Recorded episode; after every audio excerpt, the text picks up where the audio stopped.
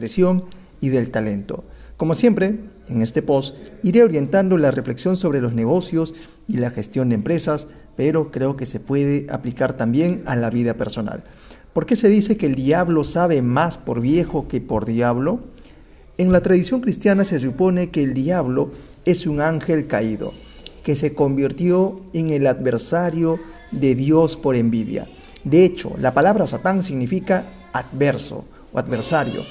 Pero no estoy aquí para hablar de teología, sino para destacar que una de las características esenciales del diablo es que se supone que es muy antiguo, o dicho de otra forma, es muy viejo.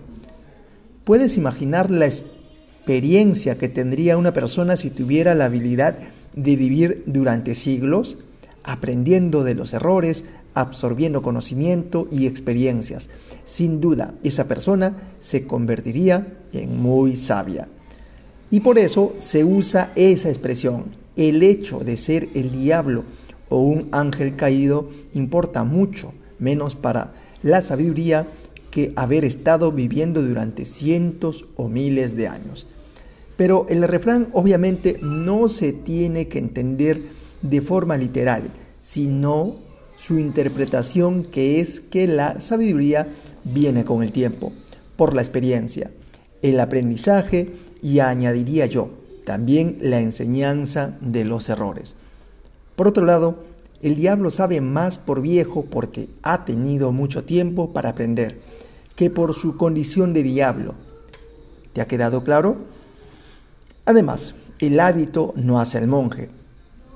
Me gusta relacionar estos dos refranes por un motivo. Si el diablo sabe más por viejo que por diablo, entonces no sabe tanto por ser el diablo. En otras palabras, no es su título lo que le hace sabio o peligroso, sino su experiencia. El hábito no hace al monje. O en ese caso, el diablo, ¿no? Lo hace el tiempo y la experiencia, entre otras cosas. ¿Por qué comento esto? Porque en los negocios se ven muchas personas que actúan. Quiero decir que interpretan un papel para intentar convencer a los demás de que son algo más de lo que son. No quiero minimizar la importancia de la imagen, porque es cierto que vende mucho, pero sí que es importante saber diferenciar entre la gente que es realmente profesional y quien solamente adopta una pose. Los hábitos de falso monje pueden tomar muchas formas. Algunos usarán denominaciones laborales pomposas, otros insistirán, insistirán en los cursos o formaciones a las que han asistido, otros usarán sus instalaciones como un envoltorio deslumbrante, etc.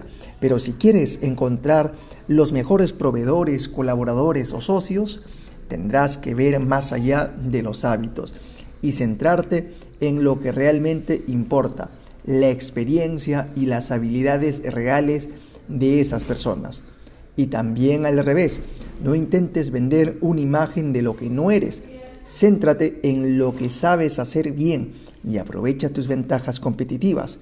En definitiva, y para concluir este post, con otro refrán, que no te den gato por liebre. Y bueno, ese fue el podcast del día de hoy. Más sabe el diablo por viejo que por diablo.